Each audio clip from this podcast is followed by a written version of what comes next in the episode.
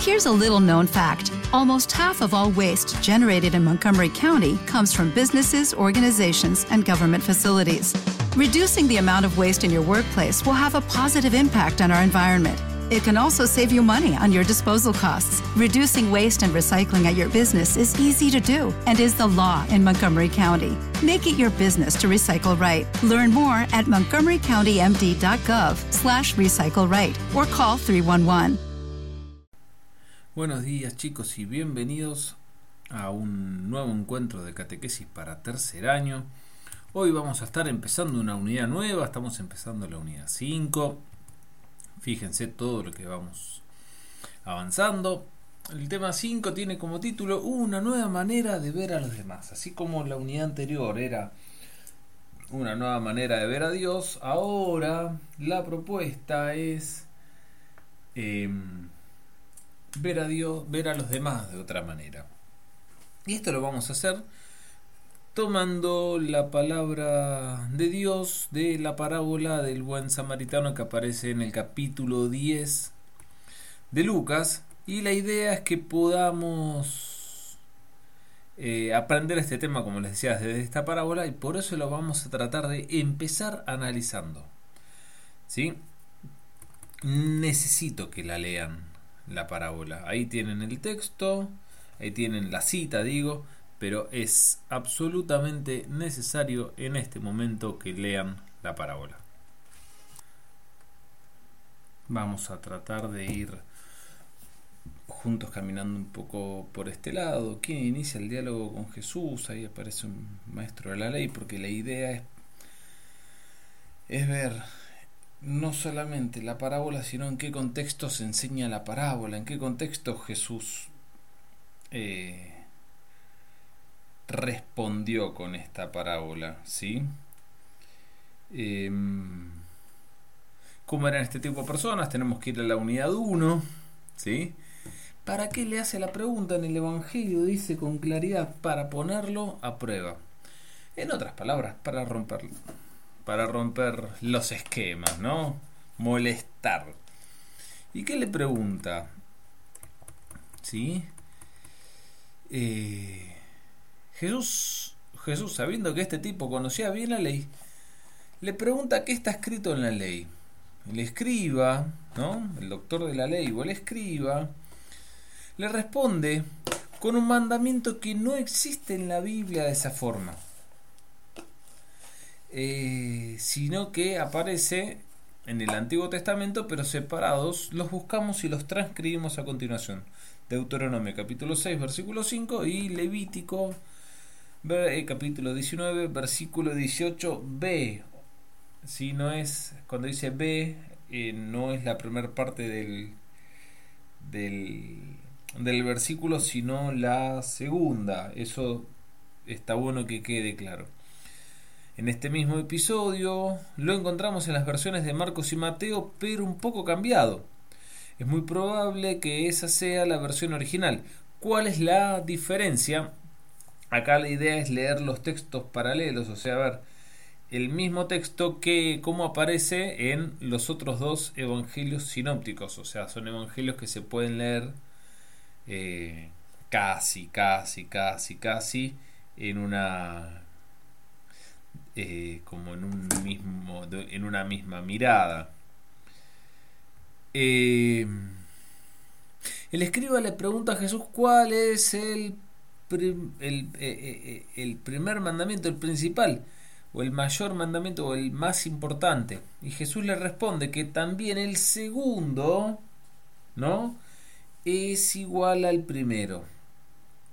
Cuando le está planteando esto Jesús, acá es donde se empieza a jugar algo muy importante, porque ¿qué le habrá querido enseñar Jesús al juntar estos dos mandamientos que originalmente estaban por, eh, por separado.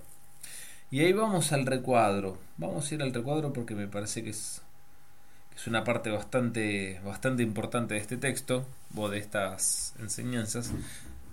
Dice, acá tenemos la primera enseñanza, la genialidad y la novedad de Jesús está en mostrar que el segundo mandamiento es como el primero.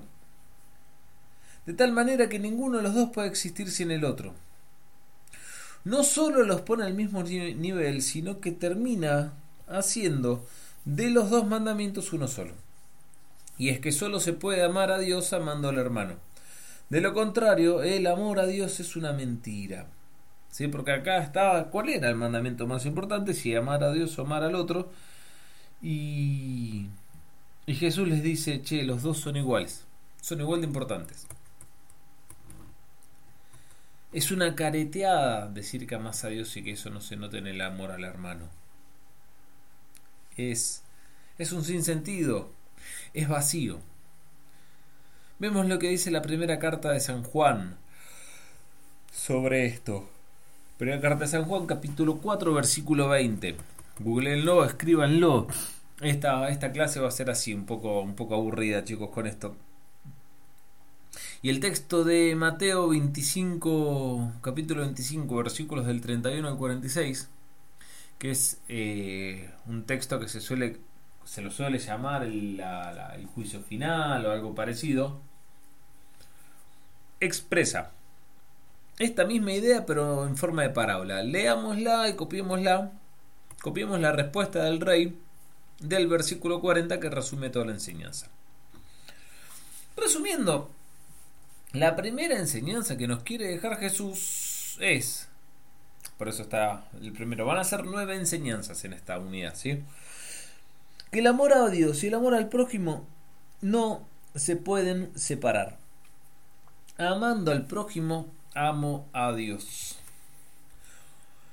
Vamos a, vamos a continuar. Segunda parte, la parábola del buen samaritano. Completemos el siguiente cuadro. ¿Qué personajes pasan al lado del herido? Pasa primero un sacerdote, después pasa un levita y después pasa un samaritano.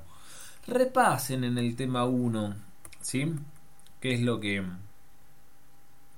qué es lo que hacía cada uno de ellos? ¿En dónde transcurre el hecho contado por Jesús? Acá dice entre creo que era Jerusalén y, y Jericó, o sea, las afueras de Jerusalén de dónde venían seguramente el sacerdote levita, podemos entender, si bien no lo dice, pero podemos entender que venían de eh, del templo. ¿Y qué vendrían de hacer allí? Sacrificios, que era lo, a lo que se dedicaban tanto el sacerdote como, como el levita. ¿Y por qué el levita y el sacerdote no ayudan al hombre herido? Porque para esa mentalidad está perfecto no ayudar ¿sí? para esa mentalidad, para esa ley, para esa forma de vivir, estaba perfecto no ayudar a alguien que necesitaba ayuda, a alguien que estaba eh, tirado al borde del camino, lastimado, porque era impuro, porque Dios lo estaba castigando de alguna manera. Entonces era como, bueno, no sé, jodete, es tu problema. Así, así lo vivían ellos. De esta manera lo, lo, sentían.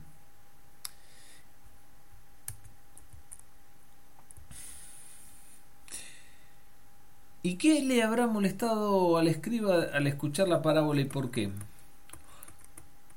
Para mí lo que le debe haber molestado es que el que el que hace las cosas bien es un samaritano, que era un tipo porque por cuestiones históricas era, era mala palabra, era odiado. Yo acuérdense que les he hablado de, los samaritanos como, como gente de un pueblo em, vecino que se habían mezclado y que habían perdido la pureza cuando habían sido dominados por los asirios. Un pueblo del que nada bueno podía venir.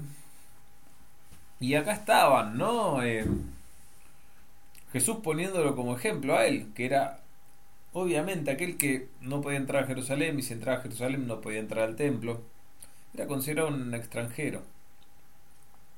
Y para el judío de aquella época nada peor que un extranjero. Leyendo atentamente vemos que, así como en la parábola el Padre Misericordioso, el Padre realiza siete acciones, en esta parábola también el buen samaritano realiza siete acciones. Lo ve, se conmueve, se mueve, que estas son iguales a las del Padre Misericordioso. Cuarto, cura sus heridas. Quinto, lo carga sobre su propia montura. Sexto, lo cuida. Y séptimo, lo que gaste de más lo pagará al volver. Así San Lucas, en este Evangelio, quiere enseñar que el verdadero amor entre hermanos, el verdadero amor entre seres humanos, debe ser un reflejo del amor que el Padre tiene por todos nosotros sus hijos. Con esto vamos completando un poco el concepto que, Jesús quiere transmitirnos sobre, sobre el reino de Dios. Un reino de Dios que es fe, implica una nueva experiencia de Dios, y un reino de Dios que también es justicia, una experiencia nueva de hermandad. Bueno, muy bien, chicos, vamos a terminar por acá, por esta semana. Vamos a continuar la semana que viene con esta, con esta unidad que me parece muy, muy linda y que nos va a demandar mucho debate interno y grupal. Les mando un beso muy grande y nos vemos la próxima.